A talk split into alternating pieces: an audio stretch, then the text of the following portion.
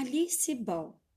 Era uma vez um tempo em que não havia cura para a lepra, uma doença que ataca deixar as vítimas terrivelmente desfiguradas.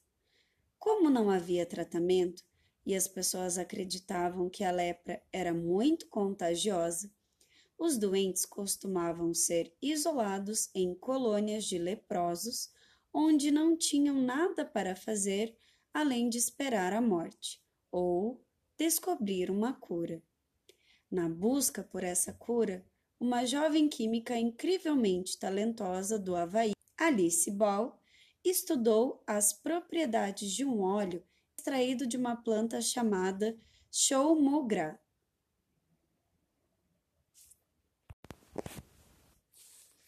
Esse óleo era usado na medicina chinesa e indiana tradicional em doenças de pele e já tinha sido utilizado para tratar lepra, mas com resultados diversos.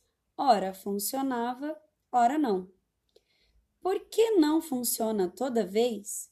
Era a pergunta incessante de Alice. Ela se uniu a um médico no hospital em Honolulu para tentar descobrir a resposta dessa pergunta.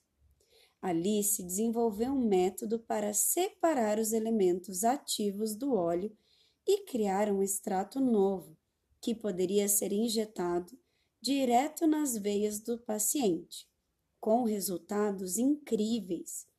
Infelizmente, Alice morreu antes de conseguir publicar suas descobertas. Então, a Universidade do Havaí fez isso por ela mas sem lhe dar o crédito. O presidente da universidade, inclusive, chamou a técnica de extração do método DIN, como se ele mesmo tivesse inventado. Muitos anos depois, a contribuição maravilhosa de Alice Ball foi enfim reconhecida. Agora, a cada quatro anos, no dia 29 de fevereiro, o Havaí celebra o Dia de Alice Ball. Alice foi a primeira pessoa afro-americana e a primeira mulher a se formar na Universidade do Havaí. Amina Gurib Fakim, presidenta e cientista. Em uma nação insular do Oceano Índico chamada Maurício, viveu uma garota que queria saber tudo sobre plantas. O nome dela era Amina ela estudou a biodiversidade, analisou centenas de ervas e flores aromáticas e medicinais. Estudou suas propriedades e viajou por vilarejos rurais para aprender como os curandeiros tradicionais, como eles usavam as plantas em seus rituais.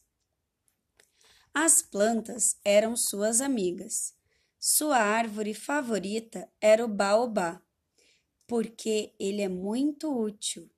Tem um reservatório de água no tronco, suas folhas são capazes de curar infecções e sua fruta, chamada de maçã de macaco, contém mais proteínas que o leite humano.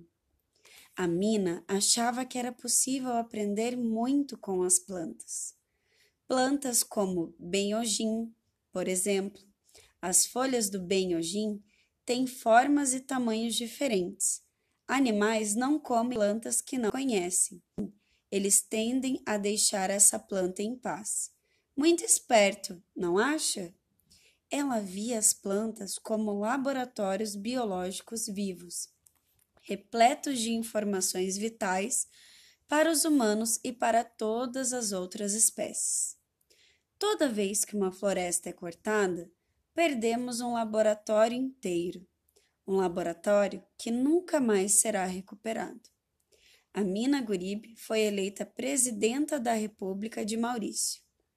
Todos os dias ela luta bravamente pelos habitantes do seu país, sejam pessoas, animais ou plantas, é claro. May C. Jamison era uma, uma menina curiosa chamada May. Ela não conseguia se decidir sobre o que queria ser quando crescesse. Quando costurava roupas para suas bonecas Barbie, queria ser estilista, Quando lia um livro sobre viagem no espaço, queria ser astronauta. Ao consertar um brinquedo quebrado, pensava que engenharia era uma escolha melhor. No teatro, pensava: quero ser dançarina. O mundo era o laboratório de May e havia muitos experimentos a fazer. Ela estudou engenharia química, estudos afro-americanos e medicina. Aprendeu a falar russo, suaile e japonês. Ela se tornou médica e foi voluntária no Camboja e em Serra Leoa. Então, ela se inscreveu na NASA para se tornar astronauta. May foi selecionada e, depois de um ano de treino, foi enviada ao espaço a bordo de um ônibus espacial. Como, além de astronauta, ela também era médica, sua missão era conduzir experimentos sobre gravidade zero e enjoo, coisas que podem se tornar um problema quando se está de ponta cabeça no espaço. Então, ela aplicava testes nos outros membros da tripulação. Quando May retornou à Terra, percebeu que, embora tivesse gostado muito da experiência, sua verdadeira paixão era melhorar as condições de saúde na África. Então, deixou a NASA e fundou uma companhia que utiliza satélites para alcançar esse fim. Mae Jemison foi a primeira mulher afro-americana a viajar para o espaço.